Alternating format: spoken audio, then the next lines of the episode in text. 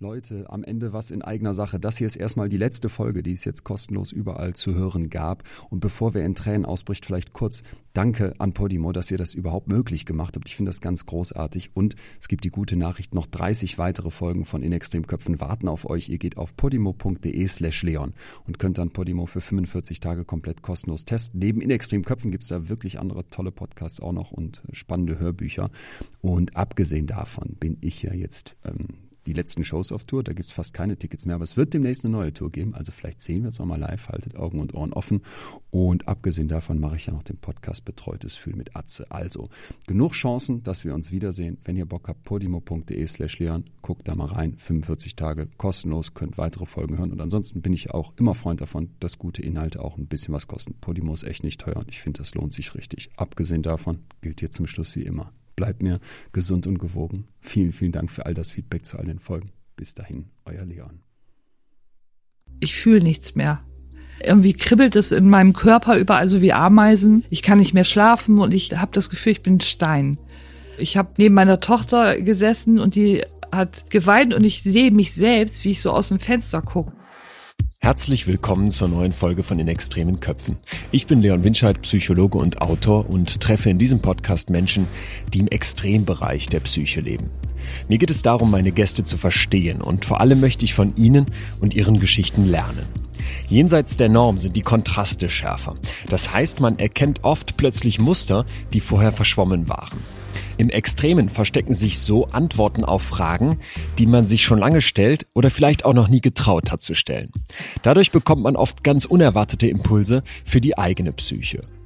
Heute treffe ich Susanne Döring. Susanne ist 50 Jahre alt, Diplompädagogin und lebt in einem Wohnmobil in Bremen.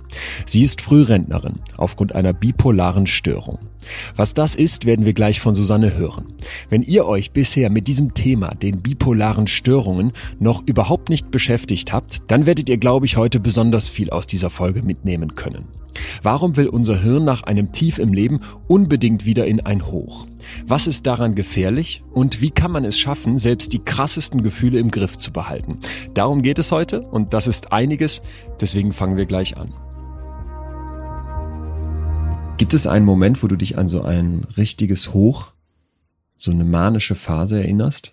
Ja, es gab sehr viele Momente natürlich, aber eins ist mir besonders in Erinnerung geblieben, weil darauf auch eine sehr schwere depressive Phase folgte.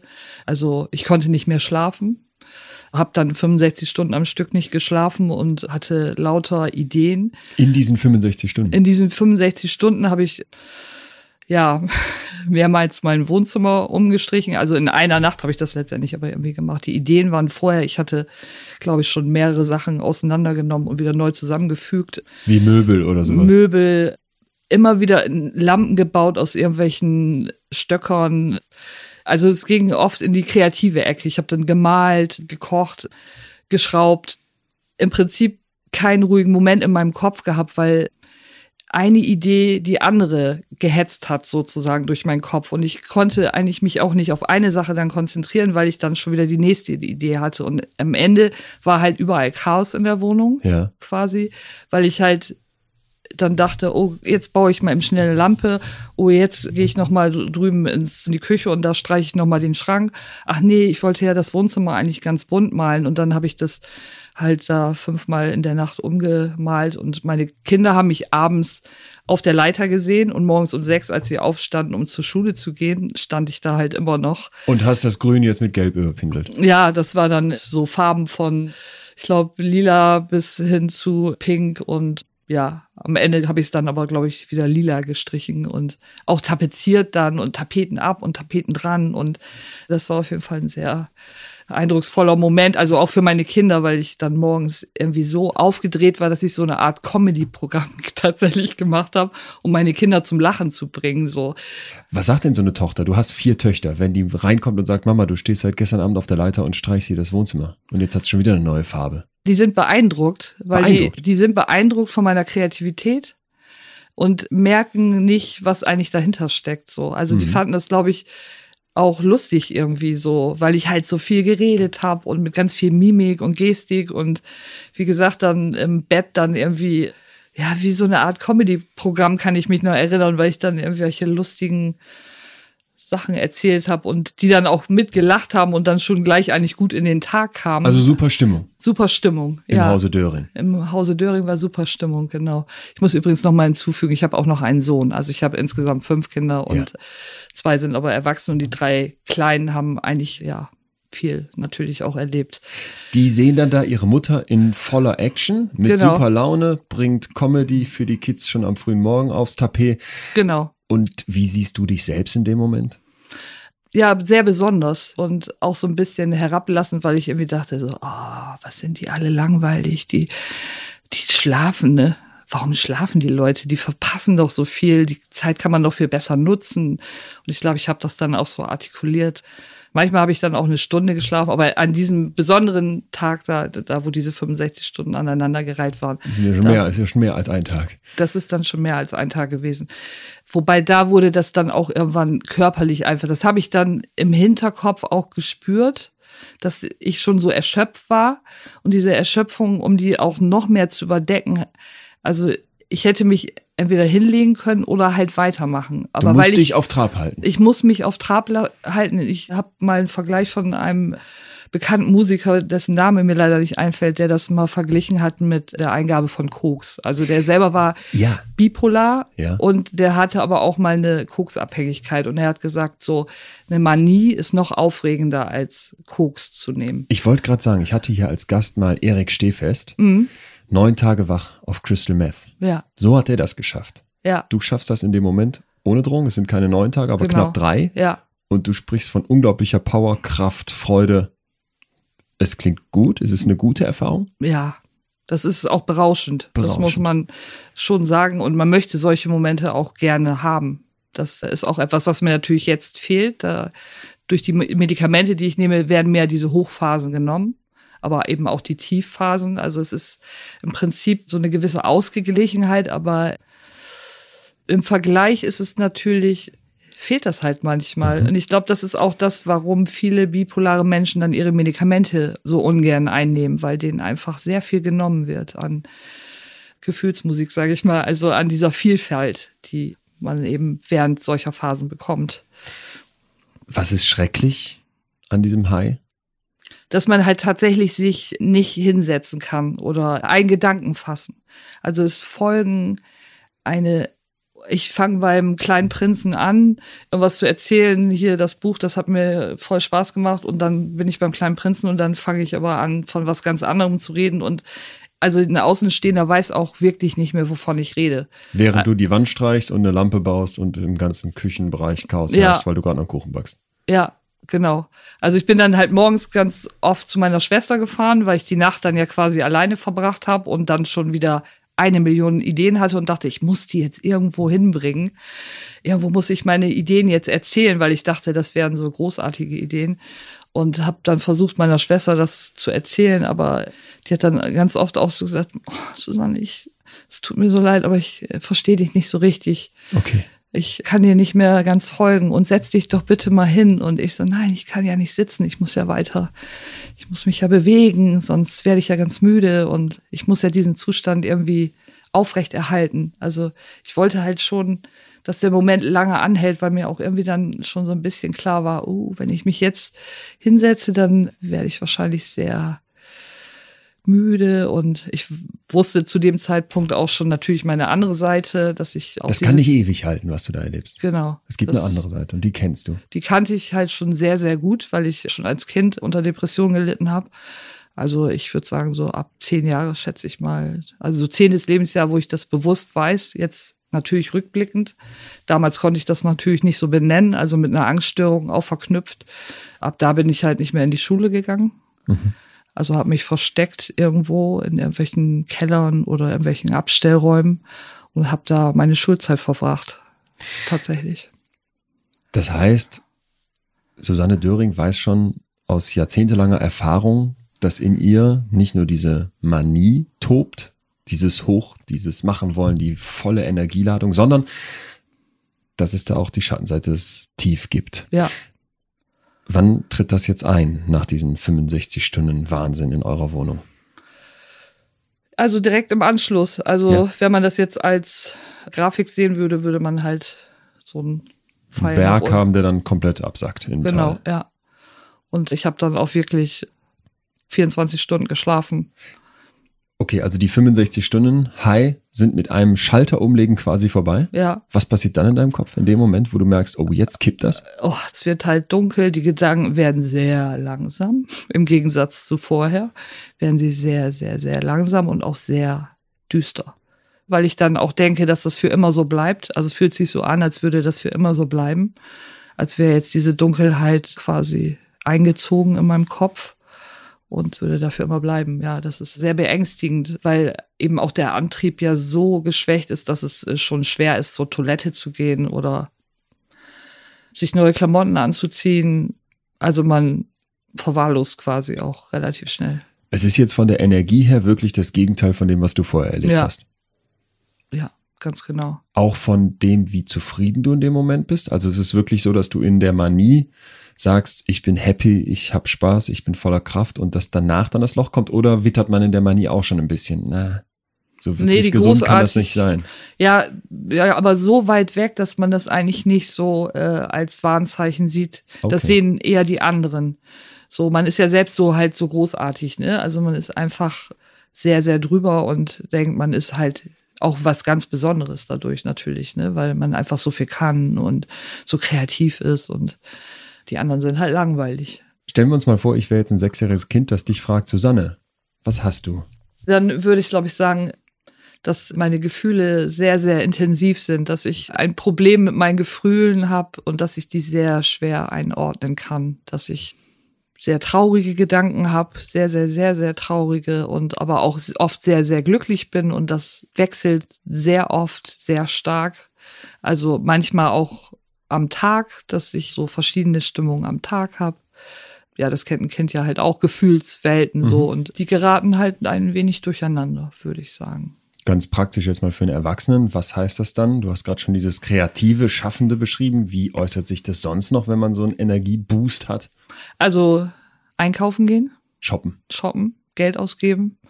Im Prinzip geht es da ein bisschen um den Kick. So. Mhm. Also, weil ich oft auch weiß, ich kann mir das eigentlich nicht leisten. Aber der Moment an der Kasse ist halt so ein bisschen ähnlich wie ein Rausch, der dann aber sofort, wenn man von der Kasse weg ist, sofort weg ist. Kennen wir aber alle so ein bisschen, oder? Man hat das Gefühl, wenn man äh, auch beim Online-Shopping auf Bestellen klickt, so, sobald das grüne Häkchen kommt, man hat was getan. Ja. Zumindest irgendwas getan. Sich was Gutes getan was auch, ne? gegönnt. ne?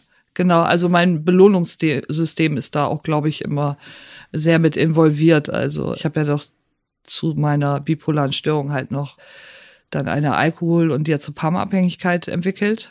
Also ich glaube, ich hatte ja ganz lange keine Diagnose. Ich wusste nicht, was mit mir ist. Also es war immer so am Anfang im Zwei-Wochen-Rhythmus, dass sich meine Stimmung extrem geändert hat. Mhm. Also dass ich von diesem Hoch ins Tief gefallen bin, aber noch nicht in so extremem Ausmaß, aber schon so, dass es unangenehm war. Sehr, sehr schwer sehr, zu ertragen. Sehr schwer zu ertragen. Und Alkohol hat halt schon immer irgendwie ein bisschen eine Rolle gespielt, weil ich auch aus so einer Familie komme, irgendwie, wo viel Alkohol getrunken wurde. Also mein Vater ist Alkoholiker gewesen. Und meine Mutter hatte eine Kneipe, da wurde auch viel Alkohol getrunken in der Verwandtschaft und überhaupt. Also ich bin da so ein bisschen mit sozialisiert quasi. Und ich habe das bei meinem Papa auch gesehen, dass das also auch im Nachgang kann ich jetzt nur sagen, wahrscheinlich habe ich gesehen, dass der dann irgendwann, der war mal sehr wütend und aggressiv und wenn er getrunken hatte, dann wurde der halt ruhiger irgendwie. Und, du beobachtest als kleines Kind schon ja. extreme Gefühle lassen sich mit Alkohol wegleveln. Genau, das äh, bewirkt was, genau. Das habe ich schon sehr früh dann für mich entdeckt. Also ich glaube, ich habe schon immer gemerkt, dass ich anders trinke als andere. Also ich habe meine Schüchternheit ein bisschen weggetrunken oder ja, ich wurde mutiger dann und konnte dann auch reden, was mir vorher nicht äh, möglich war. Also ich habe gemerkt, dass es ein Werkzeug für mich ist. Mhm. Während der schlimmen Phasen habe ich das halt auch gemerkt, wenn ich ganz high war und ich getrunken habe, kam ich wieder ein bisschen runter. Und wenn ich ganz traurig war und was getrunken habe, dann wurde das ein bisschen ruhiger und die Gedanken wurden ein bisschen angenehmer. So, also im Prinzip wie ein Medikament habe ich das benutzt. Diazepam so. ist ja nun ein Medikament. Diazepam Wie hast du ich, das missbraucht? Als ich meine erste Diagnose, bipolare Störung, bekommen habe, das war von einem sehr, eigentlich sehr guten Psychiater, aber der hat mir ein sehr hohes Level an Quetiapin verschrieben, was so ein, ein typisches Medikament ist, was bipolare Menschen bekommen. Also es gibt noch Lithium und halt Quetiapin, das ist das modernere, würde ich sagen. Und der hat mir aber auch gleichzeitig, weil ich da auch sehr aufgeregt war, zu der Zeit hat er mir Diazepam verschrieben, ganz regulär, dreimal am Tag. Ja, es, ist, es entsteht ja sehr schnell eine hohe Toleranz. Und, und dein Hirn weiß schon mit Mittelchen ja. oder Alkohol. Also ich habe das auch wirklich, Kann man helfen. wenn ich mit meiner Mutter oder mit Menschen, die ja, wie soll man sagen, ich will halt auch niemanden anklagen. Das ist mir ein ganz großes Bedürfnis, dass ich hier niemanden irgendwie äh, mhm. die Schuld für irgendwas geben will. Aber wenn es zu irgendwie Gesprächen, wie die Kindheit verlaufen ist oder so, dann habe ich schon vorher was eingenommen, um das aushalten zu können. Also weil das oft der Blick zurück so schmerzvoll war, dass ich irgendwie ohne Medikamente das nicht ausgehalten habe. Oder ohne, also wenn ich jetzt Alkohol mal auch als Medikament nehmen würde, dann habe ich halt zwischen diesen beiden Varianten gewählt, beziehungsweise ich habe es halt auch oft gemischt. Also das war schon auch sehr gefährlich, was ich da gemacht habe. Ich hatte dann ja irgendwann ein sehr hohes Level an Alkohol und Diazepam. Was heißt das so in Alkoholmenge am Tag? Sehr viel. Hm. Sehr viel. Flasche Schnaps oder? Ja, sehr viel Bier. Also ich habe halt so meine Töchter haben mal zu mir gesagt, sie haben mich nie betrunken gesehen. Also ich habe halt, so wie Frauen das vielleicht ein bisschen machen, so ein Level gehabt, ne, mhm. den ich immer versucht habe zu halten. Pegeltrinkerin. Pegeltrinkerin, ja. Aber da kamen dann irgendwann zu meinen Hochzeiten kamen echt 16,5 Liter zustande. Ja. Aber da muss ich auch sagen, war ich. Acht Liter Bier an einem Tag. Ja. Jeden Tag. Jeden Tag. Ja. Mit Diazepam gemischt. Und ich war halt körperlich völlig abgerockt. Also ja. man hat mich nicht mehr erkannt ja. im Prinzip, aufgeschwemmt, total fertig. Ich konnte wirklich, wirklich nicht mehr von der Toilette ins Wohnzimmer oder umgekehrt gehen, ohne dass meine Lippen blau wurden. So. Dann hatte ich irgendwie einen Termin beim Psychiater und der hat dann zu mir gesagt, so noch ein halbes Jahr und dann sind sie tot. Susanne will Hilfe, alleine schon wegen ihrer Kinder. Doch lange ist nicht klar, was sie hat. Klären wir also, was mit Susanne nicht stimmt. Dabei werden wir auch verstehen, warum wir aus dieser Geschichte ziemlich viel mitnehmen können, auch wenn wir selbst keine bipolare Störung haben. Wir alle kennen Stimmungsschwankungen. Unsere Laune ist super und am nächsten Morgen stehen wir mit dem falschen Fuß auf und die Welt sieht plötzlich ganz anders aus. Dann ist uns eine Laus über die Leber gelaufen, wie es so schön heißt, und wir sind mies drauf. Manchmal kann man sich dann gar nicht erklären, warum bin ich heute so schlecht drauf. Keine Ahnung. Das Auf und Ab der Gefühle gehört zu jedem Leben. Menschen mit einer bipolaren Störung erfahren die Schwankungen allerdings oft um ein Vielfaches stärker und so ganz ohne irgendeinen erkennbaren Grund. Susanne hat eine sogenannte Bipolar-1-Störung. Bei ihr wechseln sich manische Episoden mit depressiven Episoden ab. Was heißt das? Eine depressive Episode ist geprägt von Niedergeschlagenheit, von Antriebslosigkeit und alles ist so ganz ohne Freude. Eine manische Episode hingegen besteht aus übertrieben guter Laune, erhöhter Leistungsbereitschaft und einem intensiven Hochgefühl. Die Betroffenen empfinden sich dann besonders stark, kreativ und schöpferisch und sie haben nur ein sehr geringes Schlaf- und Erholungsbedürfnis. Schlaf empfinden sie im Grunde als komplette Zeitverschwendung und Unterbrechung ihres Tatendrangs. Menschen, die in so einer Manie stecken, die leugnen oft hartnäckig, dass sie überhaupt irgendein Problem haben und reagieren nicht selten gereizt, wenn man sie darauf hinweist, dass doch da irgendwas nicht stimmen kann. So, und das ist ganz wichtig, denn aus diesem Grund ist es fast unmöglich, die Patientinnen und Patienten davon zu überzeugen, dass sie krank sind. Und ich glaube, das können wir uns vorstellen, oder? Da hing jemand in einem depressiven Loch aus Unzufriedenheit, Antriebslosigkeit und so weiter. Und jetzt plötzlich fühlt sich die Person richtig gut, hat wieder Kraft, ist lustig und gibt Gas. Diese Manie, diese manische Episode, die kann sich dann wie eine Erlösung anfühlen. Und wenn man dann gesagt bekommt, das ist jetzt aber auch nicht gut, dann fühlt man sich natürlich vor den Kopf gestoßen. Das will niemand hören. Dieses Dilemma der bipolaren Störung sollten wir alle kennen. Vielleicht habt ihr auch ihr, wie ich in eurem Bekanntenkreis, Menschen, die sich depressiv verhalten und dann aber plötzlich wieder richtig gut drauf sind, Kraft versprühen, feiern wollen und sehr, sehr gute Laune haben. Da müssen wir jetzt nicht misstrauisch werden, das kann vollkommen gesund sein, aber ich finde, es ist zentral zu wissen, dass es eben auch eine psychische Störung sein könnte. Wenn es extrem wird und von außen betrachtet auch belastend für die Person ist, dann sollten unsere Alarmglocken angehen. Diese Info scheinen viele, leider auch viele Hausärztinnen und Hausärzte nicht zu haben. Depressive Menschen, schreibt die Deutsche Gesellschaft für bipolare Störungen, halten ihre über längere Zeit anhaltenden Stimmungsveränderungen für schlechte Laune oder trösten sich damit, dass sie zurzeit eine schlechte Phase haben. Andererseits empfinden dann die manischen Menschen ihre gute Laune und gesteigerte Leistungsfähigkeit nicht als Krankheit. Warum auch? Sie fühlen sich ja schließlich ausgesprochen gut.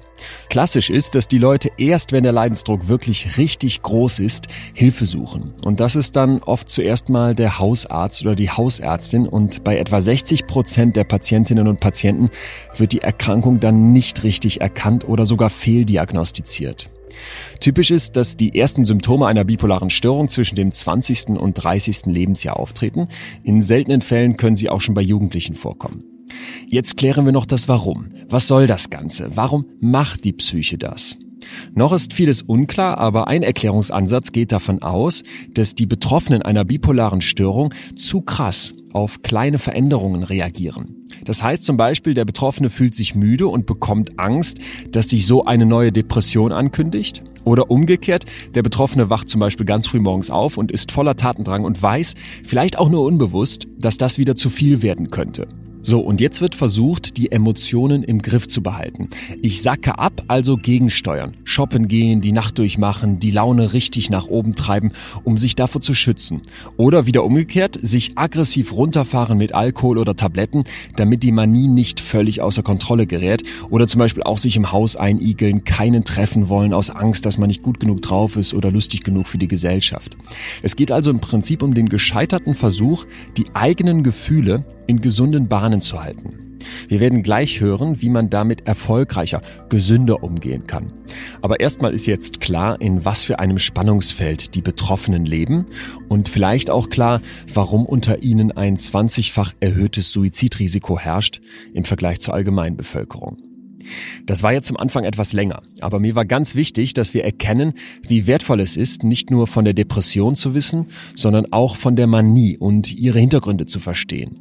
Jetzt geht es weiter mit Susanne. Um über ihre eigene Kindheit zu sprechen, musste sie sich früher betäuben. Heute ist das anders. Susanne lebt seit sechs Jahren trocken. Was hat sie in ihrer Kindheit erlebt, dass es ihr so schwer machte, darüber zu sprechen? Das war meine Oma. Meine Mutter hatte halt sehr früh mit, ich glaube, da war ich sieben, hat sie eine Gaststätte gehabt, in der sie halt viel Zeit verbracht hat und dadurch war ich bei meiner Oma halt. Und das war auch sehr schön. Die war sehr liebevoll, sehr prägend auch für mich. Ich beobachte auch oft, dass ich ein bisschen wie sie bin. Ich war ein bisschen so eine Hippie-Oma irgendwie. Also auch ein sehr kreativer Mensch und sehr viel am Lachen und ganz fröhlich eigentlich. Ja, meine Mutter ist halt in diese Gaststätte so ein bisschen geflüchtet, weil meine Schwester ist ja mit einer schweren Muskelerkrankung zur Welt gekommen und sie hat, als meine Schwester drei Jahre alt war, die Diagnose bekommen, dass sie wahrscheinlich nicht älter wird als drei.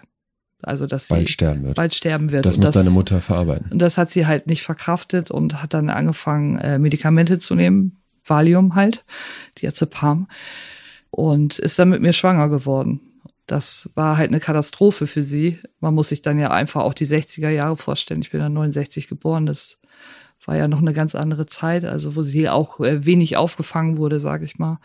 Die musste auch da alleine mit zurechtkommen. Und meine Schwester, hast du ja gerade gesehen, die ist immer noch sehr quietschfidel und ein sehr äh, besonderer Mensch. Und die hast du mitgebracht. Sehr, ja, die genau. Ist offenbar nicht mit drei Jahren gestorben, nee. was ja erstmal dann ein großer Erfolg ist. Ja, oder? Eine ja. super das, positive äh, Nachricht. Wie ist denn deine Mutter damit umgegangen?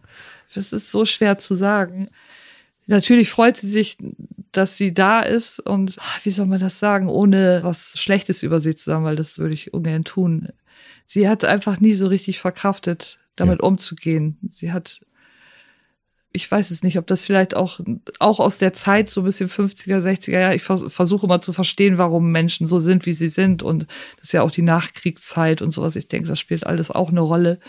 Vielleicht, weil einfach dieses Unversehrte gefehlt hat, dass sie damit nicht zurechtkamen. Das ist, die haben sich auch Schuld gegeben zu, also die, meine beiden Eltern sich so gegenseitig, wer jetzt schuld an dieser Erbkrankheit ist. Gut, später kam ich dann ja noch dazu und dann im Prinzip bipolare Störung ist ja auch irgendwo eine Erbkrankheit, die steckt ja auch in einem drin. Und das ist wahrscheinlich einfach zu viel für sie gewesen. So. Leben deine Eltern noch? Mein Vater nicht, der ist an Bauchspeicheldrüsenkrebs gestorben. Ja, meine Mutter lebt noch. Hm. Ganz zurückgezogen nicht, aber sie. Isoliert.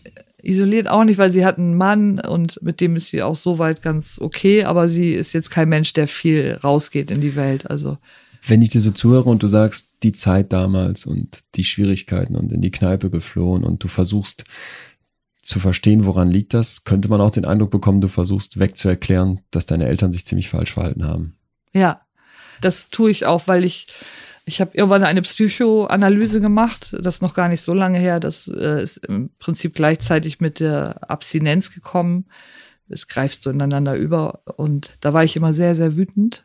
Also das, ich habe da auch jedes Mal, wenn ich aus so einer Sitzung kam, war ich eine Bombe quasi und habe sehr viele Vorwürfe gemacht, weil mir ganz vieles natürlich klar wurde, wie mit mir umgegangen wurde. So, das ist mir ganz was ist dir da bewusst geworden in der Therapie? Dass ich halt wie so ein Möbelstück umhergeschoben wurde, ne? Also es hatte eigentlich keiner Bock, sich um mich zu kümmern.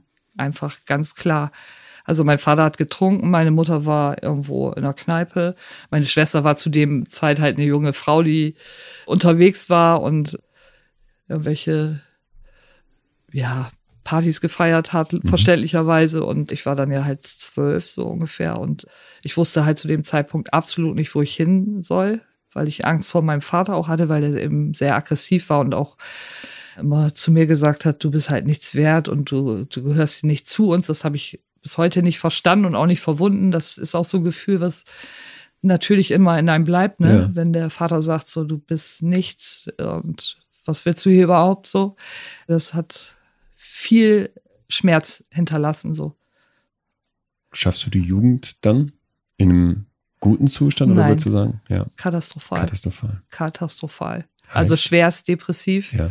Also auch teilweise, dass ich das Haus nicht mehr verlassen konnte, nur im Bett gelegen habe. Und da eigentlich gar nicht Panik. sein willst, weil du bist in diesem Haus ja nur ein Möbelstück. Ja, da war aber schon die Trennung meiner Eltern. Es ist halt, das habe ich schon mal versucht zu erklären. Das ist eine Geschichte in der Geschichte. Also ja, es ist so miteinander verwoben. Äh, Wir sind soziale Wesen, oder? Unser Umfeld ja, prägt genau. uns massiv. Ja. Also deswegen ist es immer eine schöne Idee, seine Vergangenheit hinter sich zu lassen. Das versuche ich auch oft. Aber ich bin ja auch das Produkt aus dem, was damals passiert ist. So.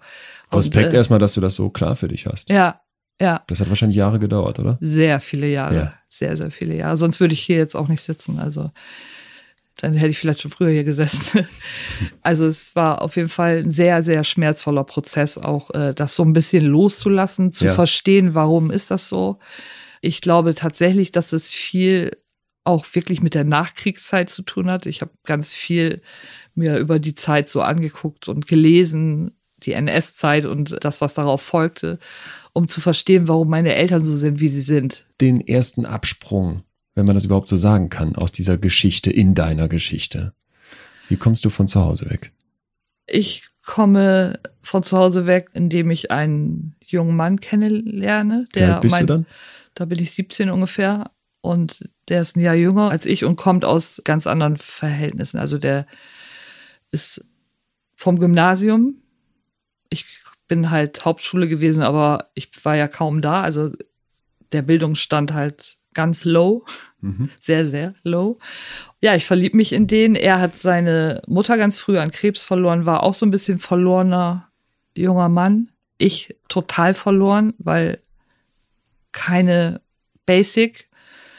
Ja, wir verlieben uns und merken dann ganz schnell, wir können Familie füreinander sein. Und deswegen haben wir auch ganz früh Kinder bekommen. Das erste Kind mit 20, also 19 schwanger geworden und mit 20 dann bekommen.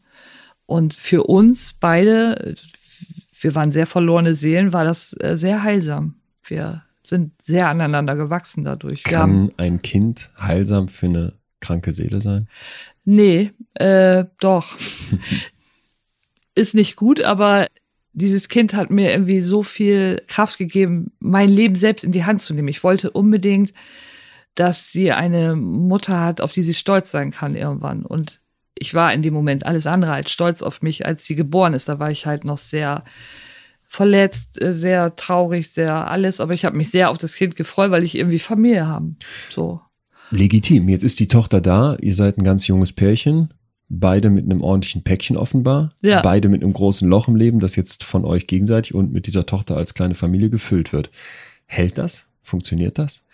Ähm, sehr lange hält das. Also ich fange an, meine ganzen Schulsachen nachzumachen. Also ich werde bis zum Abitur halt kommen mit ihm zusammen und anfangen zu studieren, also von der Hauptschule bis zum Studium sozusagen mit ihm zusammen. Er wird Lehrer in der Zeit. Das klingt ja erstmal alles solide. Wir haben eine sehr, sehr, sehr, sehr schöne Beziehung gehabt. Also sehr liebevoll, sehr, also wir waren Papa, Freund, alles in einem. Also tatsächlich, ja. So wie du es schon erzählst, und ich weiß ja auch, wie es dann in deinem Leben zum Teil weiterging, muss aber jetzt irgendwas passieren, wo das Ganze in die Hose geht. Ja, weil ich das nicht aushalten kann. Warum nicht? Ich bin das nicht gewöhnt, dass man so gut mit mir umgeht. Also das kann ich auch nur rückblickend sagen. Ne? Ja, ist klar. Weil das Leben kann man ja, also ist einer meiner Lieblingssätze, vorwärts leben, rückwärts beurteilen. So. Anders funktioniert das ja irgendwie nicht. Also man denkt ja in dem Moment oftmals, dass man eine gute Entscheidung trifft und weiß dann hinterher erst, ob sie gut war oder nicht. Du bist in deiner Zeit damals nach wie vor gewöhnt, ein Möbelstück zu sein, das keiner beachtet, das keine Anerkennung hat, das nicht gemocht wird. Jetzt hast du diesen jungen Mann kennengelernt, ihr kriegt sogar ein Kind, Zwei. zwei Kinder, bald darauf noch ein zweites. Und jetzt plötzlich ist alles ganz anders und du merkst, damit komme ich aber auch nicht klar. Nee. Na gut, ich war halt auch dann sehr, sehr jung. Äh, Mhm. Wir haben uns getrennt, da war ich 27. Wir hatten halt schon so ein Leben, was sehr erwachsen war. Wir haben zu der Zeit auch auf dem Land gelebt. Ich habe in der Zeit versucht, da mein Studium irgendwie hinzukriegen. Habe natürlich ganz andere Einflüsse auf einmal gehabt von außen und habe dann im Prinzip meine Jugend nachgeholt. Was heißt man- das? Ich war Studentin. Ich bin auf Partys gegangen. Ich habe voll nochmal das gemacht, was man, glaube ich, eigentlich mit 17, 18 macht vielleicht. Knutschen, Alkohol trinken, Ja, Partys feiern. ja, genau. Dann äh, verlieb ich mich halt in einen jungen Mann. Okay. Und das ist leider auch noch ein Freund von meinem damaligen Mann gewesen. Also auch da rückblickend kann ich nur sagen, ich kann das nicht erklären. Ich kann Aber- das, aber- weil es einfach so unheimlich Ehrlich gesagt, sowas war. kann, das ist blöd, total Mhm. blöd, aber sowas kann passieren, oder? Ja. Du wärst ja jetzt nicht die Erste, die in einer Beziehung fremd geht, obwohl es Kinder gibt. Ja, Wie gehst du denn damit um? ich versuche da sehr offen mit umzugehen und mein damaliger Mann war ein sehr verständnisvoller, toller Typ, der dann gesagt hat, ja, man kann es ja trotzdem versuchen, ich verzeih dir das und man kann ja trotzdem sich lieben oder der hat auch sogar ist so weit gegangen, du bist so ein Mensch voller Liebe, es kann ja auch passieren, dass das mal so ist. Also noch sehr verständnisvoll, sehr, sehr reif eigentlich, auch rückblickend gesagt so. Aber, Aber leider es geht in die Brüche. trenne ich mich dann irgendwann.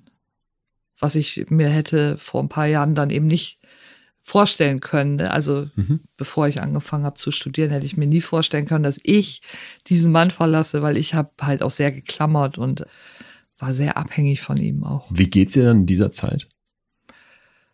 Da fühle ich mich schon so ein bisschen aufregend, würde ich sagen, weil ich irgendwie, ich finde mich super gut auf jeden Fall, weil ich irgendwie denke so, boah, ich bin noch so jung und ich habe schon zwei kleine Kinder und ich habe gerade mein Studium angefangen. Ich habe halt das geschafft, von der Hauptschule bis dahin zu kommen. Ich habe einen Führerschein mal eben schnell gemacht und ich mache halt alles so auf Überholspur, würde ich sagen. Hab dann bist eine Macherin. ja, hab Ja. dann noch so Jobs nebenbei, bemal irgendwelche Krankengymnastikpraxen und Kindergärten mit so riesen Wandbildern und finanziere da so ein bisschen mein Mhm. Leben drüber. Dann habe ich ja so andere kleine Jobs gemacht, Rasen gemäht, keine Ahnung, einfach um mir so Urlaube zu finanzieren. Ich bin dann irgendwie auch nach irgendwie mit einem jungen Mann dann nach Schweden gefahren, in denen, den Wieder ich mich in den ich mich verliebt hatte. Okay. Äh, Und das ist dann aber alles Katastrophe, weil es fühlt sich alles so nicht richtig an. Das Also- weißt du aber damals nicht. Das ist Aber jetzt doch, die da- rückschauende Bewertung. Da fängt es schon Es an, dass ich denke, oh nein, was habe ich getan und will dann wieder zurück zu meinem Angeheirateten und der sagt dann aber, oh, das war jetzt ein bisschen, Das war zu viel. das war jetzt irgendwie doch ein bisschen heftig. Also, Zwischenfazit also, als junges Mädchen in einem Umfeld aufgewachsen, wo Drogen eine Rolle spielen, wo wenig bis keine Liebe herrscht, du dich selbst als Möbelstück bezeichnest, wo du erste depressive Erfahrungen machst, dann den Absprung gekriegt, erst bahnt sich eine Familie an und irgendwie das glückliche Leben viel funktioniert, ja, aber du bist kein Typ, um wirklich zu funktionieren in dem Moment, oder? Schüttelst den Kopf. ja. Dann geht auch alles entsprechend in die Brüche. Mhm. Und dann lerne ich halt den nächsten Mann kennen, Dritten jetzt? den dritten, genau, den ich auch dann heiraten werde und mit dem ich halt diese drei wunderbaren Kinder kriege. Dann sind es fünf Genau. Kinder bei dir insgesamt. Mhm. Auch schon ein Mammutprojekt. Ja, Zu Ja. viel für dich? Die Kinder nicht, die Kinder nicht, Du aber der selbst? Mann, Der der Mann. Mann. Weil der Mann halt sehr, sehr schön ist. Sehr, sehr, sehr schön. Also so, dass ich den halt nicht für mich alleine habe. Also der geht dann immer fremd, also ständig. Zeugt auch ein Kind noch nebenbei. Also da bin ich sechs Wochen vor der Geburt von meinem dritten Kind und erfahre dann über meine Freunde, dass mein Freund noch mal Vater wird. Und zwar sechs Wochen nach der Geburt von meinem Kind. Ja. Wann kommt die erste Einsicht, dass du vielleicht manisch-depressiv bist, dass du eine bipolare Störung hast? Erst am Ende der Beziehung tatsächlich. Ich wusste ja immer nicht, ist das jetzt, weil das so schwer ist mit diesem Mann? Ist das deswegen fühle ich mich so schlimm, weil das halt immer so am Abgrund stehen war. Also es war wie Bungee Jumping. Also weil das war so, das hat gekickt. Das war auch wie eine Droge, weil wenn der da war, dann war ich die schönste, die tollste, die beste. Der hat mir ein Gefühl gegeben, ich bin die tollste Frau überhaupt. Und dann hat er sich umgedreht, ist weggegangen und ist dann zur nächsten gegangen. So, aber ich wollte das nicht sehen. Ich wollte das einfach nicht sehen. Ich wollte diesen total aufregenden Mann, mit dem ich mit dem Bus durch Portugal reise und mit unseren total hübschen Kindern so ein bisschen so ein Leben, als wäre ich wer berühmt ist. Das fühlte sich wirklich so an, weil wenn wir die Straße lang gingen, dann wurden Fotos gemacht und weil wir so ein aufregendes Paar irgendwie waren, unsere Kinder so extrem schön waren. Ich würde sagen, dass ich damals auch sehr schön war, wenn ich die Bilder auf jeden Fall sehe, weil ich einfach äh, 1,80, 55 Kilo und aber Mutter von so vielen Kindern, also so Ja. halt schon abgefahren, Eine ja. Erscheinung. Eine Erscheinung auf also jeden aus Fall. dem Möbelstück, das in der Ecke steht, wo Ja. keiner drauf guckt, ist jetzt plötzlich eine, Ja. eine strahlende Person geworden. Ja, und alle bewundern mich. Mhm. Also ich bin so, also auch unter den anderen Studenten die Vorzeigefrau irgendwie, weil, ne, sie hat fünf Kinder und sie hat diesen wahnsinnig attraktiven Mann. Sie ist im Studium richtig erfolgreich. Ich habe halt da wirklich, ich habe halt ein, mit eins bestanden. Ich habe immer sehr aufregende Hausarbeiten geschrieben und hatte mit den Profs immer sehr schnell sehr intensive Beziehungen. So, Ja. die wollten auch mit mir dann zusammen irgendwelche Vorlesungen machen und wollten mich auch direkt an der, am Ende des Studiums in der Uni behalten. So, So, das muss sich ja jetzt erstmal alles super gut anfühlen. ja, das Jetzt war äh, habe ich aber eine Sache über die Gefühlswelt hier in diesem Podcast und auch sonst als Psychologe lernen dürfen. Es sind eigentlich immer Wellen. Ja, Die extremen Zustände in unserem Kopf sind keine Marathons. Dafür sind wir nicht angelegt, sondern eher kurze Sprints. Ja. Du bist jetzt aber eigentlich die ganze Zeit auf einem High, beschreibst es aber als Bungee-Jumping-Sprung, da kommt dann natürlich auch nach dem Kick irgendwie das lahme Hängen im Seil. genau. Das kommt direkt nach dem Studium tatsächlich.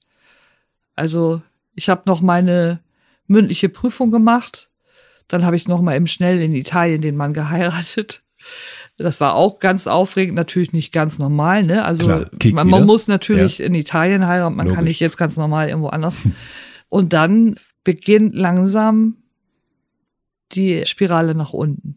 Dann wird's langsam dunkel in mir drin. Das ist das erste Mal, dass du so richtig nach diesem High in so ein Tief sagst oder hast Ja. du das vorher schon erlebt? Das ist das erste Mal. Also so, so tiefs habe ich als junge Frau ja oder als schon, Kind klar. und so. Aber die, dieser Wechsel ist ja jetzt das, die, aber dieser. Wechsel ist halt so extrem. Also ich werde wirklich zu einer, also für meine ersten beiden Kinder muss das unfassbar gruselig gewesen sein, weil die haben mich erlebt als diese strahlende, hübsche, abgefahrene, alles machende Frau erlebt und auf einmal sitzt da innerhalb von Monaten eine total aufgedunsene, gruselige Frau, die nicht mehr weiß, wer sie ist. Also ich habe Zeiten gehabt, wo ich wirklich nicht mehr wusste, wer ich bin. Ich bin mit dem Spiegel durch die, durch die Wohnung gelaufen. Um mich zu erkennen. Um mich zu erkennen. Wenn der Spiegel weg war, war ich auch weg.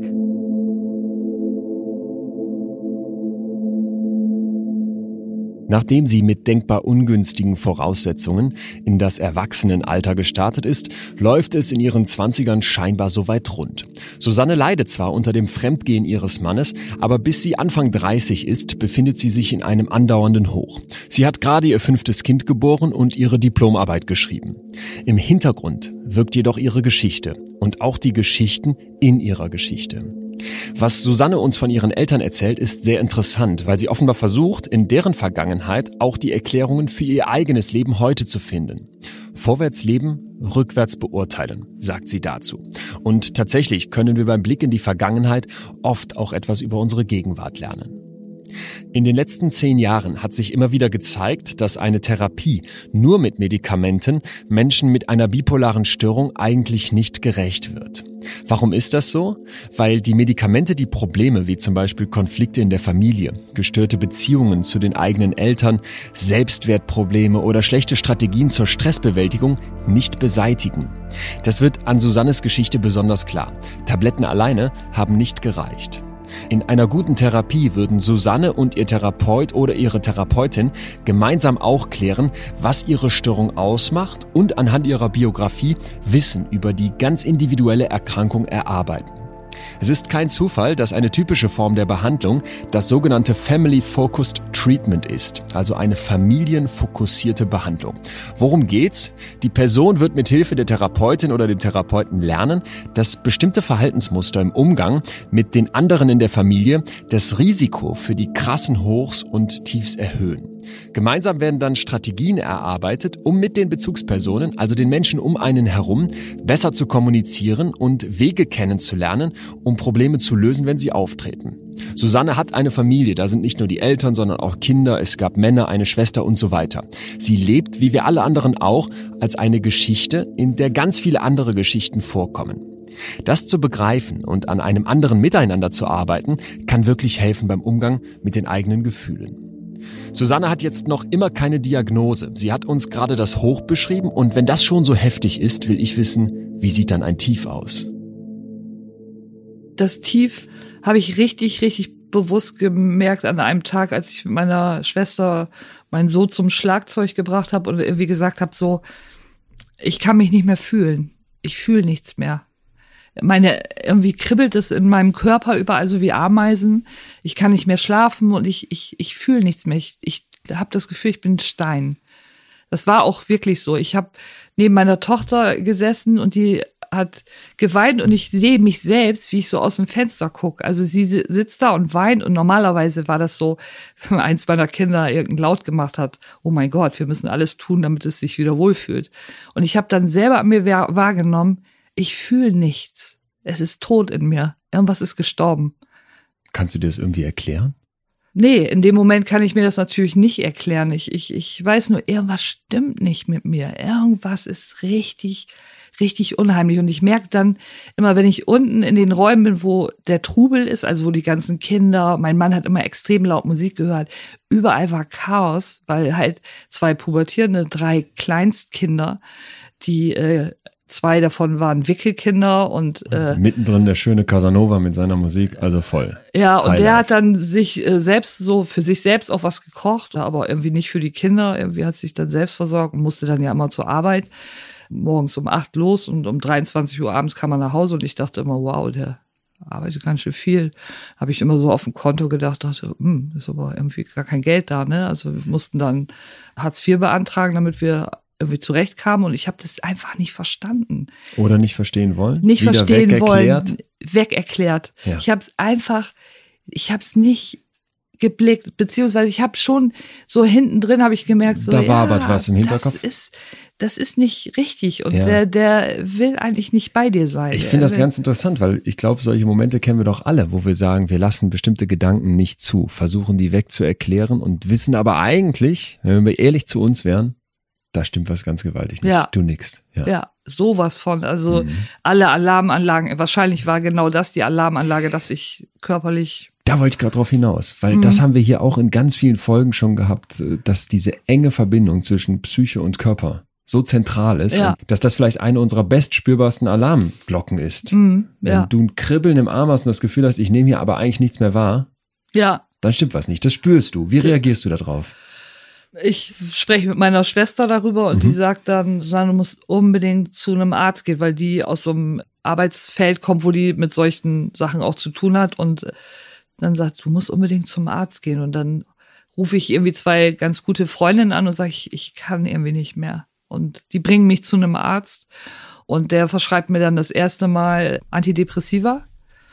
Aber du kriegst keine Diagnose? Nee, Also- also, jetzt, also, also so Richtung Burnout im Prinzip. Okay. Also bei Frauen sagt man das ja nicht so, aber ich finde, dass man das ruhig auch in so einer Situation mal benutzen kann, weil ich habe immer das Gefühl, dass es eher so bei Männern benutzt wird, das Wort Burnout. Die haben viel gearbeitet. Ja, der Begriff Burnout geht ja mit dem Arbeitskontext zwingend einher, sonst würde man von einer Depression sprechen. Aber wie auch immer es genannt wird, man gibt sich nicht so viel Mühe, um jetzt die bipolare Störung bei dir zu erkennen, sondern sagt Depression, Mhm. weil du beschreibst die typisch depressiven Symptome. Mhm. Ja, Die Manie, diese Hochphasen, erkennst du als gar kein Problem oder? Die sehe ich da einfach Die siehst noch du nicht. nicht. Ja, Ich das ist ja ganz nicht. typisch, oder?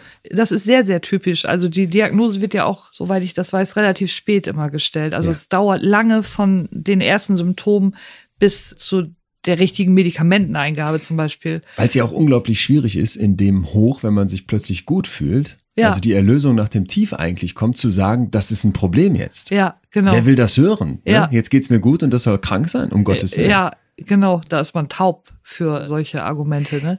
Und das würde ich gern genauer verstehen, weil ich das Gefühl habe, nochmal jetzt an Otto Normalverbraucher gedacht, Lieschen Müller, Max Mustermann, haben Hm. wir nicht alle solche Momente, wo du das Gefühl hast, jetzt fühle ich mich stark, ich mache, ich tue, es läuft alles und in Wirklichkeit beriesel ich mich nur. Genau das, was du am Anfang beschrieben hast. Wir streichen jetzt vielleicht nicht das Wohnzimmer neu, aber wir fangen noch das Projekt an. Wir versuchen uns da noch einen zusätzlichen Arbeitskreis äh, ne, auf die Schultern zu laden, übernehmen vielleicht noch ein kleines Ehrenamt, berieseln uns mit Serien, was auch immer. Also dieses permanente Bombardement, Betäuben würde ich das betäuben könnte man es nennen, Ja, würde ich so sagen. äh, in ja. diesem Hoch zu strampeln und dabei zu übersehen, da muss dann auch das Tief kommen, in das du sacken wirst. ja, Und das hast du ja im Extremen erlebt, oder ja, nicht? ja. Aber wie gesagt, ich stecke ja drin. Ich stecke ja in mir drin. Ich habe keine Aufsicht von oben auf mich. Ich akzeptiere das irgendwie so, wie das gerade ist. Irgendwie versuche damit zurechtzukommen. So und habe natürlich auch noch keine Krankheitseinsicht so Klar. in dem Sinne. Das wäre jetzt der Job des Profis. Genau. Der sagt aber einfach nur stumpf Antidepressiva, Genau, es ist auch ein Hausarzt. Das ist ein Hausarzt, ganz äh, typisch. der, der zumindest schon mal sieht, dass ich einen Leidensdruck auch. habe. Ja. und überhaupt reagiert. Und dann geht's mir auch mit diesen Antidepressiva ein bisschen besser. Ich nehme aber sehr zu. Ich bin halt vorher die 1,80, höchstens 62 Kilo Frau. So. Und, Und auf ist auch einmal. gewohnt, angeguckt zu werden, Ja. toll auszusehen. Ja, Das und bewundert zu werden dann auch von meinen Freundinnen so, wow, ey, Das so fällt, viele Kinder. fängt es an wegzufallen, wenn Und du dich das- vom Spiegel siehst. Genau. Und es, es wird mir auch so gesagt, ne? Also du äh, siehst scheiße aus und du bist fett geworden und so. Wer sagt sowas? also Freundin so, ne? Also zwar in lustig so irgendwie, ne? So auch ein bisschen so, die, ich glaube, die waren auch ein bisschen erleichtert. Endlich hat sie auch mal, ne? Endlich sieht sie auch ein bisschen scheiße mal aus, so, ne? So wie sich das gehört nach so vielen Kindern. Ja, und ich nehme das natürlich wahr und lass dann die Pillen weg. Teufelskreis. Und dann merke ich erstmal, versucht mein Körper dagegen anzuwirken und wird euphorisch. Ich bin voll, ich höre Musik und weine und fühle so viel. Ich fühle alles wieder. Die Pillen sind weg, seit, also seit drei Tagen dann quasi. Und dann merke ich, oh, ich fühle wieder alles abgefahren. Das ist so angenehm. Und ich denke so, ja, so ist ja viel geiler. Klar. Und dann bin ich wieder dünn. Und ich, also werde ja wahrscheinlich wieder dünn werden. Und dann habe ich wieder diese Gefühlswelt. Ist doch super. Und das Tief von davor ist eh vergessen. Und das Tief von davor ist vergessen. Und dann sitze ich Weihnachten bei meiner Schwester und ich kann wirklich sagen, es war ein, ein Moment, da war ich glücklich und eine Sekunde später geht ein Schalter um und ich bin tot innerlich. Ich bin wirklich innerhalb von Sekunden macht sich ein Grab auf und ich mittendrin. Was passiert da in dem Moment? Ich weiß nicht, ob da mein Körper wird wahrscheinlich der Spiegel von dem Medikament wird wahrscheinlich in dem Moment abgesunken sein. Also so kann ich mir das nur erklären, weil es, das war so unheimlich, weil von 100 auf 0. Und ab da fängt dann eigentlich das richtig krasse Leiden an. Also so richtig, richtig, dass ich kaum noch ertrage, wach zu sein. Also ich versuche zu schlafen, um meine Gefühle nicht mehr zu haben. Es ist so schwer, die zu erklären, weil die sich nicht in Worte so richtig fassen lassen. Ich habe auch eh das Gefühl, dass viele Gefühle, glaube ich, auch nur Ausdruck finden in der Kunst, in Musik oder sonst wie, weil es einfach kein Wort dafür gibt. Es ist einfach nur wie ein Stein, wie, aber wie ein unglücklicher Stein. Also ganz unheimlich. Also es ist einfach nur gruselig. Also man hat halt Taub, Angst. leer. Ja, und man hat halt morgens, ich bin aufgewacht und ich habe die Augen noch nicht aufgehabt und geweint. So. Ja. In dem Moment, egal wie viel man versucht wegzuerklären, Mhm. erkennst aber doch auch du, das kann so nicht weitergehen. Ja, genau. Was machst du? Ich fange erstmal an zu trinken. Ich wollte gerade sagen. Ich Das fange wäre jetzt, das wär jetzt erstmal. meine gro ganz große Sorge gewesen. Diese Muster, alles, was du als Kind gelernt Ja. hast, ist doch noch da. Ja, Trinken. genau. Und dann merke ich, oh, das geht ganz gut. Mhm. Also ich kann mich da nach einem bestimmten, in, in einem bestimmten Level habe ich wieder Gefühle und ich fühle mich wohl. Alles wird so wattig und angenehm Warm. und warm und oh,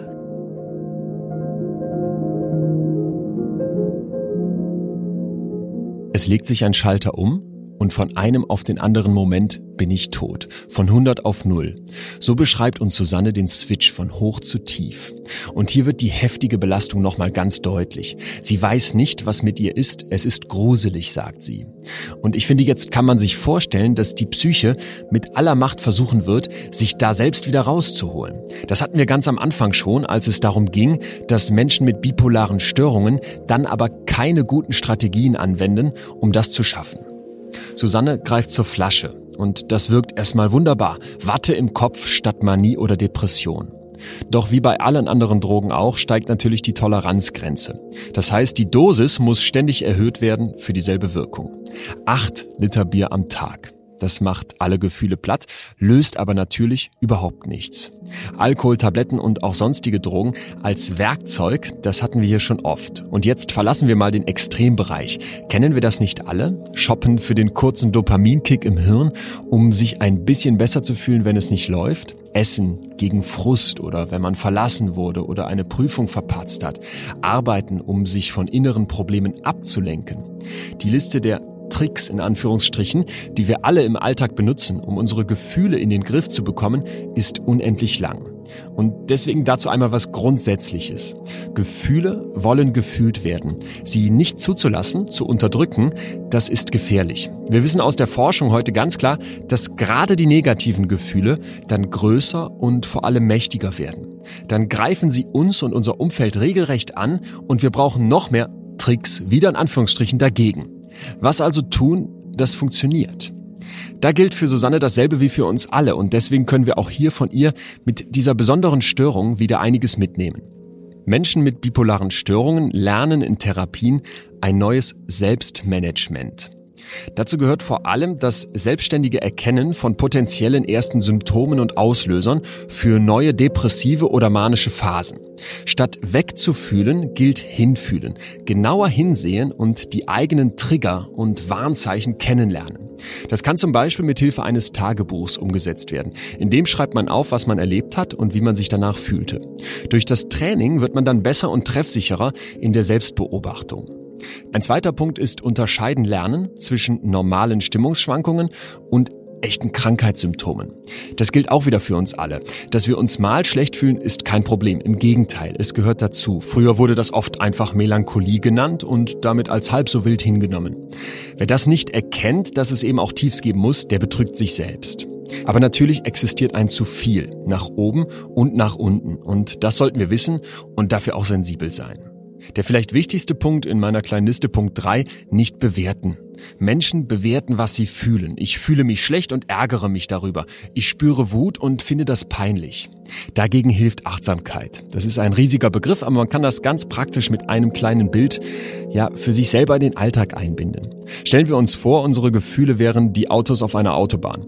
Wir sitzen auf einem Hügel neben der Autobahn und lassen die Autos einfach nur vorbeifahren, so wie sie sind und egal wie sie sich anfühlen, eben ohne zu bewerten. Manchmal reicht dieses bisschen Distanz, also der Blick von oben auf uns selbst schon aus, um das Gefühlschaos neu einordnen zu können. Wir werden einige dieser Punkte gleich nochmal genauer von Susanne hören. Wie geht sie mit ihrer Störung um? Was sind ihre wichtigsten Ventile und Hebel? Immer noch Kreativität natürlich. Also Kreativität ist einfach der Ort, in dem ich, das ist im Prinzip meine Droge würde ich jetzt schon sagen. Also ich glaube schon, dass mein Gehirn einfach so weit verändert ist. Einfach dadurch, dass meine Mutter schon im Mutterleib diazepamabhängig war und ich mit Entzugsstörungen zur Welt gekommen bin, diese Erkrankung habe, ist mein Belohnungssystem ist an. Es ist einfach, ich muss das im Schacht halten. Das ist so. Ich kann das auch nicht mit Medikamente so weit runterschrauben, dass ich sagen kann, ich bin jetzt völlig frei davon. Also um mich zu spüren oder um mein Belohnungssystem, das immer an ist, halt ein bisschen im Schach zu halten, mache ich halt Dinge. Also ich stricke, klingt jetzt ein bisschen lustig, aber das hat mir sehr, sehr geholfen, weil ich dadurch zur Ruhe gekommen bin. Das ist auch kreativ sein, aber ich muss dabei sitzen.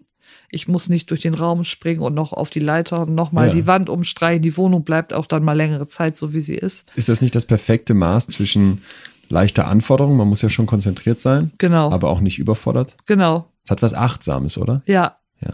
Also es gibt da ja auch dann verschiedene Techniken, dass wenn man irgendwie sagt, ich will jetzt einfach nur mal eine Serie gucken und mich nicht voll überfordern, dann stricke ich halt ein paar rein in eine Richtung. Wenn ich aber dann merke, oh, mein Gehirn braucht mal wieder irgendwie was zum Ablenken, dann mache ich irgendeine ganz wilde Muster, wo ich mich sehr konzentrieren muss. Also im Prinzip wie ein Kreuzworträtsel mhm. lösen oder sowas, weil man muss halt sich dann sehr konzentrieren und das hilft dann manchmal auch. Ja, ansonsten versuche ich viel zu reisen gerade. Also ich bin dabei, einen Bus umzubauen mit meinem Cousin zusammen beziehungsweise wir haben jetzt den dritten umgebaut, weil zwei davon waren leider ein Reinfall, weil die Motoren kaputt gegangen sind. Aber ja, das macht mich gerade sehr, sehr glücklich. Fällst du noch in die Tiefs? Immer. Immer morgens. Also, also der da. Tag, der Tag fängt so an. Das ist so. Aber das habe ich integriert in meinem Leben. Also ich akzeptiere das und versuche, das irgendwie zu integrieren und zu sagen, okay, bist du halt wieder da, aber du gehst ja auch wieder du finsterer Gedanke. Ich weiß das einfach. Also deswegen kann ich den Moment immer morgens, wenn ich aufwache, denke ich immer, Dunkelheit, wie wird der Tag werden, was wird alles passieren, Grusel.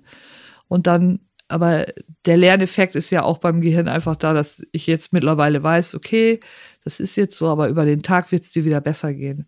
Aber im Prinzip so eine kleine Manie ist am Tag auch immer da. Also, also es gibt das Tief am Morgen. Ja. Und dann irgendwann kommt aber auch wieder das kleine Hoch. Wie sieht ja, das dann aus? Das sieht aus auch mit sehr viel Reden, sehr viel Lachen. Also meine Schwester sagt immer, oh nein, Susanne, es ist 11 Uhr, du fängst wieder an lustig zu werden. Also es ist dann tatsächlich immer eine gewisse Uhrzeit, wenn sie da mal bei mir ist, sagt sie, ja, jetzt geht's wieder los, ne? Susanne kriegt jetzt wieder Lachanfälle und muss ganz viel erzählen, so das genieße ich auch immer, muss ich sagen. Ich freue mich schon auf diesen Moment, dass er dann irgendwann immer kommt. Materi hat das mal ganz schön besungen mit Ich will nicht, dass der Tag beginnt und will nicht, dass er endet. Der, hm. der passt auf jeden Fall. Äh, dieser Satz, der, den habe ich oft in meinem Kopf. Gibt's diese ganz krassen Hochs noch? Eigentlich nicht, weil ich, ich sag eigentlich, weil ich muss halt immer sehr darauf achten, auf meinen Schlaf zum Beispiel. Also wenn ich, ich will nicht, dass der Tag beginnt und nicht, dass er endet. Das heißt, dass ich versuche, so lange wie möglich den Tag herauszuzögern. Das bedeutet, dass ich wenig schlafe und ab einer bestimmten Grenze nicht schlafen, dann weiß ich, jetzt befinde ich mich auf ganz dünnem Eis. Ich muss jetzt irgendwie wieder drauf achten, das kennen, glaube ich, ganz viele, diese Schlafprobleme und auch, dass da Psyche und Körper eben über den Schlaf für uns eigentlich wieder ein perfektes Barometer liefern, weil man sich sehr, sehr klar sein sollte, dass wenn der Schlaf nicht stimmt, man sich Gedanken machen muss. Nicht dein schlafen. Ansatz dann? Wie gehst du damit um? Ich versuche dann tatsächlich, mich übers Stricken wieder runterzubringen. Also Okay. wenn ich dann merke, du hast zwar jetzt noch fünf Ideen, die du jetzt eigentlich unbedingt machen willst und das jetzt, also jetzt gerade, wo ich auch in der Phase wieder dieses Umbaus bin und ich sorge immer dafür, dass ich was zum Umbauen habe, muss ich einfach auch so sagen, dann merke ich selber so, ah, jetzt, nee, setz dich jetzt hin, du musst auch mal was essen. Also ich muss auch immer darauf achten, dass ich ja mich versorge tatsächlich. Also das ist irgendwann in meinem Leben abhanden gekommen. Ist, ich habe wirklich ein Problem, achtsam mit mir selbst umzugehen. Ich bin Das- noch in der Lernphase Das jetzt ist so gerade. interessant, ne? weil äh, ich hatte hier Peter Steutner als Gast, einen Menschenrechtsaktivisten, der in der Türkei festgenommen wurde. Und der beschrieb aus diesem Gefängnisalltag, wie wichtig für ihn so Achtsamkeitsübungen sind, die er schon ewig in sein Leben integrierte.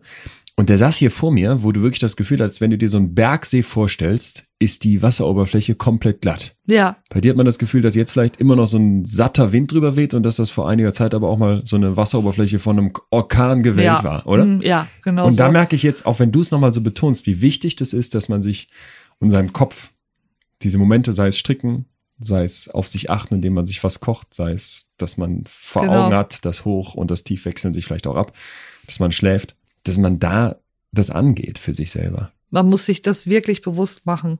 Immer, immer wieder. Also letztendlich ist das auch was einfach nie ganz weggegangen ist. Also ich bin mir immer darüber bewusst, dass ich einfach schon eine andere Gefühlswelt auch habe. Das merke ich auch in der Interaktion mit anderen Menschen immer, immer, immer wieder, dass ich einfach so viel anders denke und fühle, viel intensiver und viel schräger auch, weil ja, aus einem ganz glücklichen Moment kann auch ganz schnell bei mir ein ganz trauriger Moment werden. Mhm. Und ich versuche, manchmal ist das so ein Kampf, weil ich irgendwie denke, oh, ich, eigentlich nehme ich ja Medikamente und ich habe gut geschlafen und eigentlich ist doch alles gut soweit und trotzdem ist diese Gefühlswelt so unausgeglichen und ich muss dann Gefühle herstellen, nenne ich das Okay. ganz oft. Ich kann Gefühle herstellen noch über Musik, also über Musik hören, lauten Singen. Das funktioniert wirklich wie damals Diazepam, wirklich. Also heute Morgen ging es mir auch nicht gut, weil ich wusste, dass ich hierher komme und ich war sehr aufgeregt. Ja. Und dann habe ich mir ein paar Folgen Tiny Desk auf YouTube angeguckt, äh, wo mal sehr schöne Konzerte sind. Und, und ich merkte, wie die Spannung aus meinem Körper innerhalb von, ich würde sagen, zwei, drei Minuten raus ist, tatsächlich. Und alles wird wieder so ruhig und mein Magen fühlt sich wieder besser an und ich kann wieder normal atmen, der Puls geht runter und ich denke so, ach ja, angenehm, danke. Danke, liebe Musik.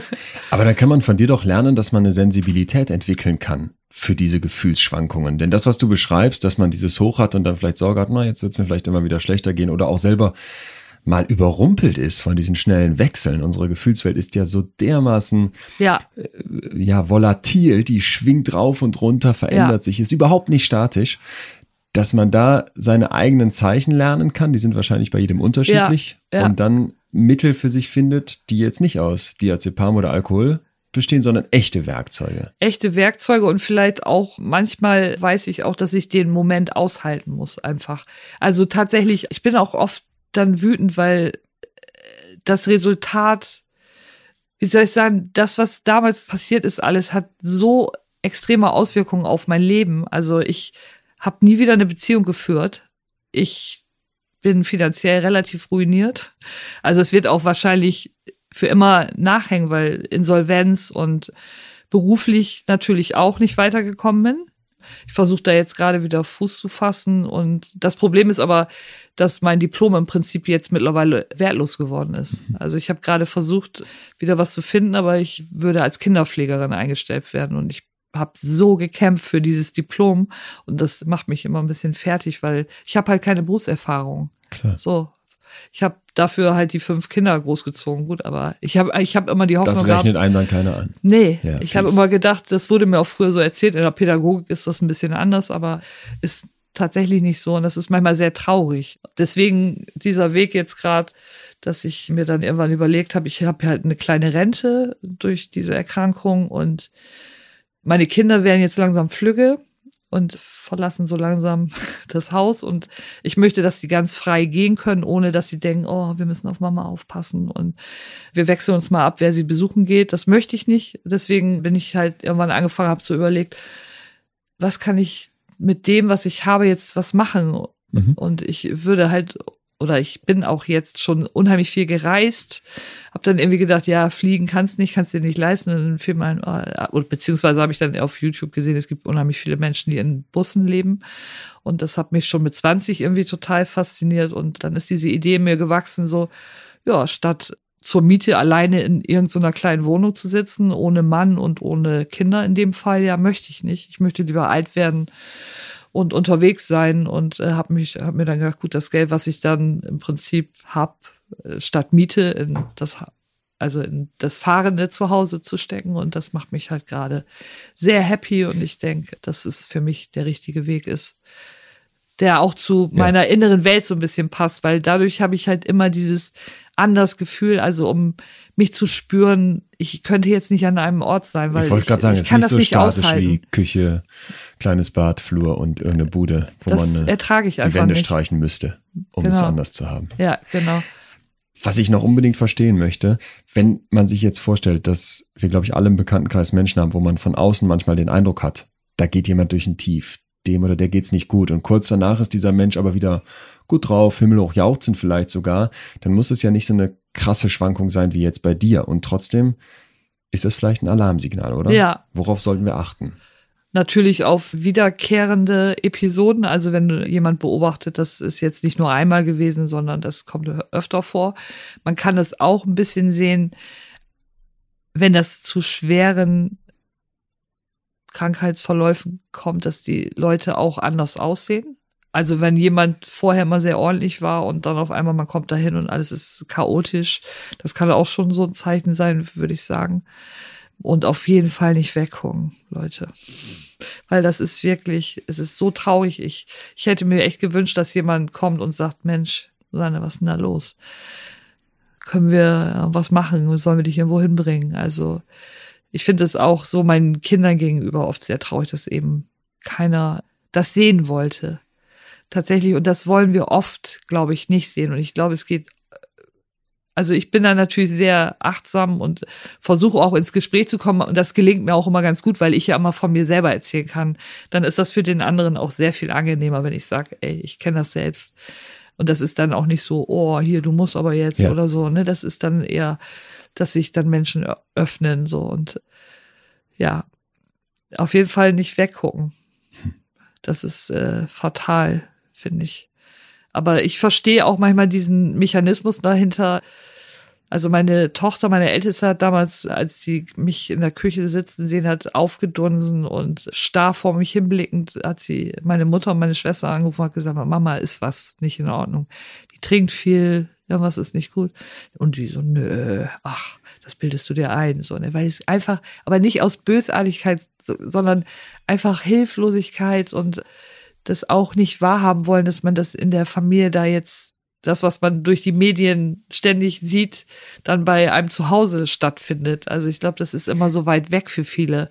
Das ganz, ganz fiese an der bipolaren Störung ist ja wirklich auch, dass man mit einer selektiven Wahrnehmung im Zweifel drauf guckt. Wir picken uns das raus, was wir dann sehen wollen. Dann ja. sehen wir die depressive Phase und denken uns vielleicht, ah ja, komm, jetzt kommt schon wieder raus. Und dann sehen wir die Energie und die Kraft und das ne, Positive und die Strahlen dieser Person mhm. in der Manie und denken uns, ist doch alles wunderbar. Und ich glaube, dass wir dafür sensibler werden und vielleicht erkennen in diesem Rennen, Machen, Tun, nachts die Wände fünfmal ja. streichen im übertragenen Sinne, was wir, glaube ich, alle ein bisschen kennen, ne? wenn es dann mhm. manchmal zu viel wird, dass wir darin nicht einfach pauschal was Gutes sehen, sondern manchmal vielleicht genauer hingucken, woran liegt das, warum mache ich das jetzt hier gerade, warum macht das jemand, dass das auch ein ganz wichtiger Ansatz wäre, oder? Ich glaube auch, da muss man auf jeden Fall auch, glaube ich, ganz genau hingucken, weil ich glaube, wenn man den Menschen, der da gerade so durch die Gegend springt, genauer mal ansehen würde, dem in die Augen gucken würde oder mehr darauf hört, was er redet, daran kann man das ganz oft sehen, dass diese Sprunghaftigkeit in den Gedanken ist ja so ein typisches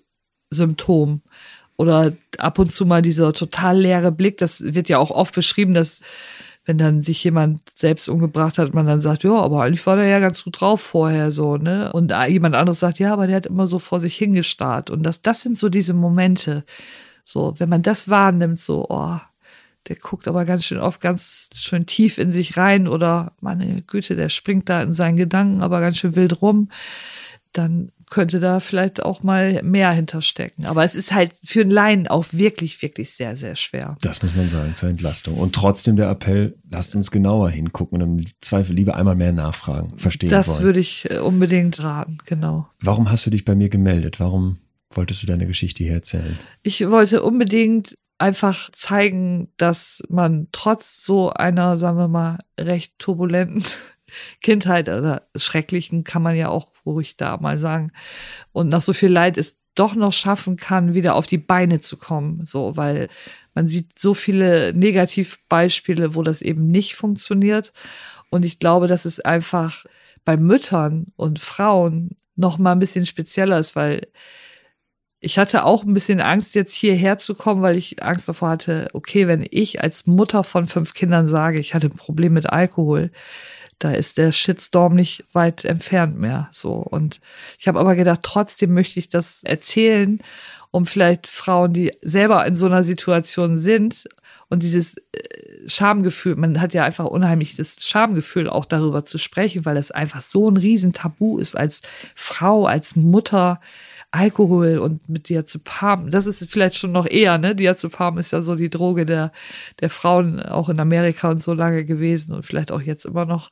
Und ich wollte einfach das Thema ein bisschen in die Öffentlichkeit zu bringen, um dafür sensibler zu machen, weil ich ja. glaube nämlich, dass viele Frauen schon auch oft überfordert sind und wenn dann vielleicht sogar noch so was Schweres dahinter steckt, dass man auch da drüber reden sollte und trotzdem offen damit umgehen muss auch, um einfach auch dann solche Katastrophen zu vermeiden, wie ein Kind ist umgekommen oder ja. Verwahrlosung oder irgendwas noch viel Schrecklicheres. Es hätte ja alles viel schlimmer ausgehen können.